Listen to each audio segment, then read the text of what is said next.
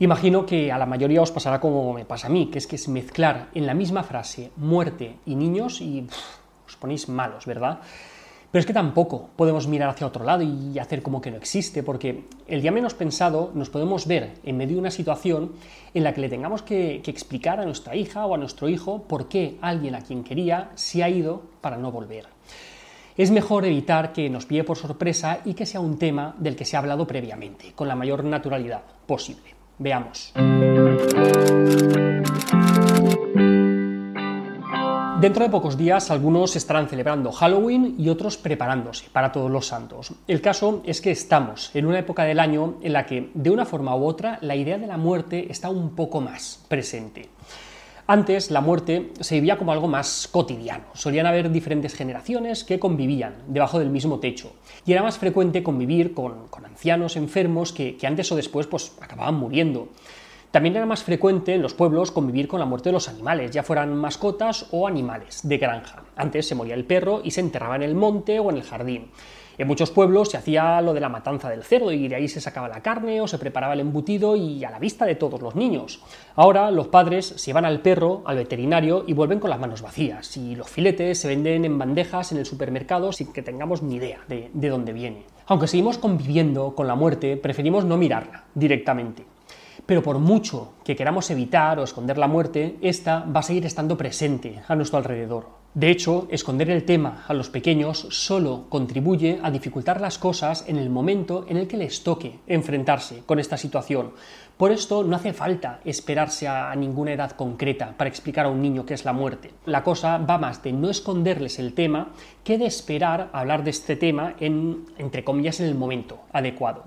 Y como la muerte es algo hasta cierto punto cotidiano, las circunstancias nos darán la oportunidad de tratar el tema sin necesidad de tener que nosotros. Si por lo que sea nuestros hijos preguntan, por ejemplo, porque han escuchado algo a algún compañero, porque han visto un animal muerto o porque ha pasado algo en, su entorno, lo recomendable es no escabullir el tema ni, tampoco engañarles, porque esto les puede causar más confusión y les puede generar más, más malestar.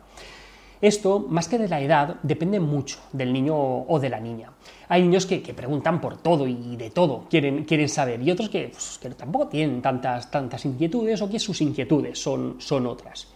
Si no son ellos los que, los que sacan el tema, estaría bien sacarlo cuando tengamos la oportunidad. Por ejemplo, pues cuando nos falte algún familiar, aunque, aunque sea lejano, cuando se muera alguna mascota, cuando escuchen acerca de la muerte o pasemos delante de, una iglesia en la, que, en la que se está celebrando un, funeral. Aunque cuando son pequeños probablemente no terminen de entender las implicaciones de, la muerte, tampoco es necesario esperar hasta que lo puedan entender absolutamente todo para poder empezar a hablar del, tema. De hecho, se estima que casi la mitad de los niños entre 2 y 6 años han vivido alguna experiencia cercana de, de muerte, ya sea de vecinos, abuelos, familiares, y, se ha visto que si han tenido la oportunidad de enfrentarse a este tema con, pérdidas, entre comillas, menos dramáticas, como la muerte de, la planta o de una mascota, pues esto puede ayudarles a, asumir pérdidas más importantes, como la pérdida de, algún familiar cercano o, de algún amigo evitarles estos pequeños sufrimientos va a hacer que estén menos preparados para asumir la realidad cuando, cuando sea inevitable. Vale, pero la pregunta del millón, ¿y cómo lo hacemos? Endulzamos la conversación, se lo soltamos a bocajarro. Bueno, más que endulzar, habría que adaptar el mensaje a la edad y a la comprensión del peque.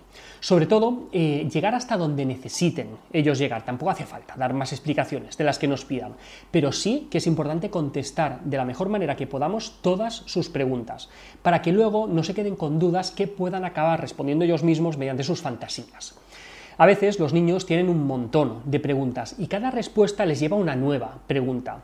Pero es que otras veces hacen solamente una o dos preguntas y con respuestas muy simples se quedan tan tranquilos. Algunos padres encuentran útil pues, apoyarse en cuentos o en películas o en función de, la edad de, los niños. Buscar porque hay un montón de material sobre esto. ¿Y cómo viven los niños el duelo? Pues los niños y los adolescentes viven el duelo de una forma algo diferente a los adultos, pero hay debate acerca de la edad a la que se puede empezar a hablar de, duelo. Desde autores, que, son pocos, que niegan su existencia antes de, de la adolescencia, hasta los que señalan que podemos ver manifestaciones de duelo desde los seis meses de edad. Aunque a estas edades tan, tan pequeñitos, más que de duelo, probablemente hablaríamos de, angustia de separación, la cuestión es que sí que probablemente hay un proceso de duelo durante, durante la infancia. En realidad, la comprensión de la muerte es un proceso que se va dando según los niños van creciendo hasta los 3 o 4 años más o menos pues no suelen tenerla presente y si piensan en la muerte tampoco la consideran como, como algo definitivo. Luego, entre los 4 y los 7 años empiezan a entenderlo, pero pueden entenderlo como, como algo reversible y entre los 5 y los 10 años ya se empieza a entender que la muerte es algo irreversible, que, implica la ausencia total de, funciones vitales, que es algo universal, es decir, que, nos afecta a, todos. Durante todo este tiempo, si, se piensa en la muerte, habitualmente no se piensa en la muerte propia, sino como algo que ocurre a los demás. En el caso de, los niños y, de los adolescentes, hay algunas manifestaciones que, se consideran normales en, el caso de atravesar un duelo, como conmoción, confusión, irritabilidad por, haber sido abandonados por la persona que se ha ido, ambivalencia, negación de la realidad, eh, miedo a perder a otros seres queridos, culpa o incluso retrocesos, ¿no? como mostrando conductas más infantiles. A estas edades la tristeza puede manifestarse también de manera indirecta mediante conductas como insomnio, eh, pérdida del apetito, miedo a estar solo, falta de interés por, cosas que antes le gustaban o una disminución del, rendimiento escolar. En los niños más pequeños predominan más las, manifestaciones de tipo fisiológico porque les es más difícil la expresión de las emociones. En vez de mostrar tristeza o, abatimiento, como, en el caso de los adultos, las manifestaciones suelen ser más bien pues, cambios de conducta o, cambios de humor, alteraciones en, la alimentación, en el sueño, eh, disminución del rendimiento escolar, etc. En cuanto a la duración del, duelo, pues es variable y oscila entre los pocos meses y el año, más o menos.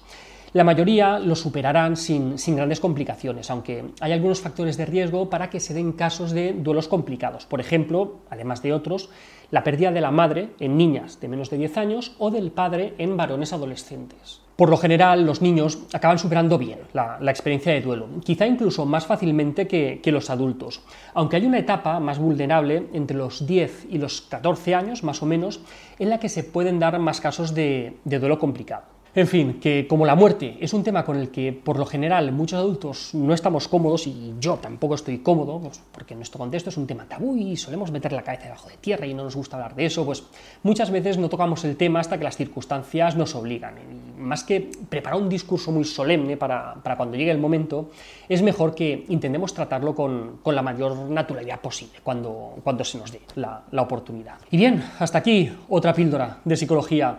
Si os ha gustado, tenéis muchos más vídeos y artículos en el canal de YouTube y en albertosoler.es.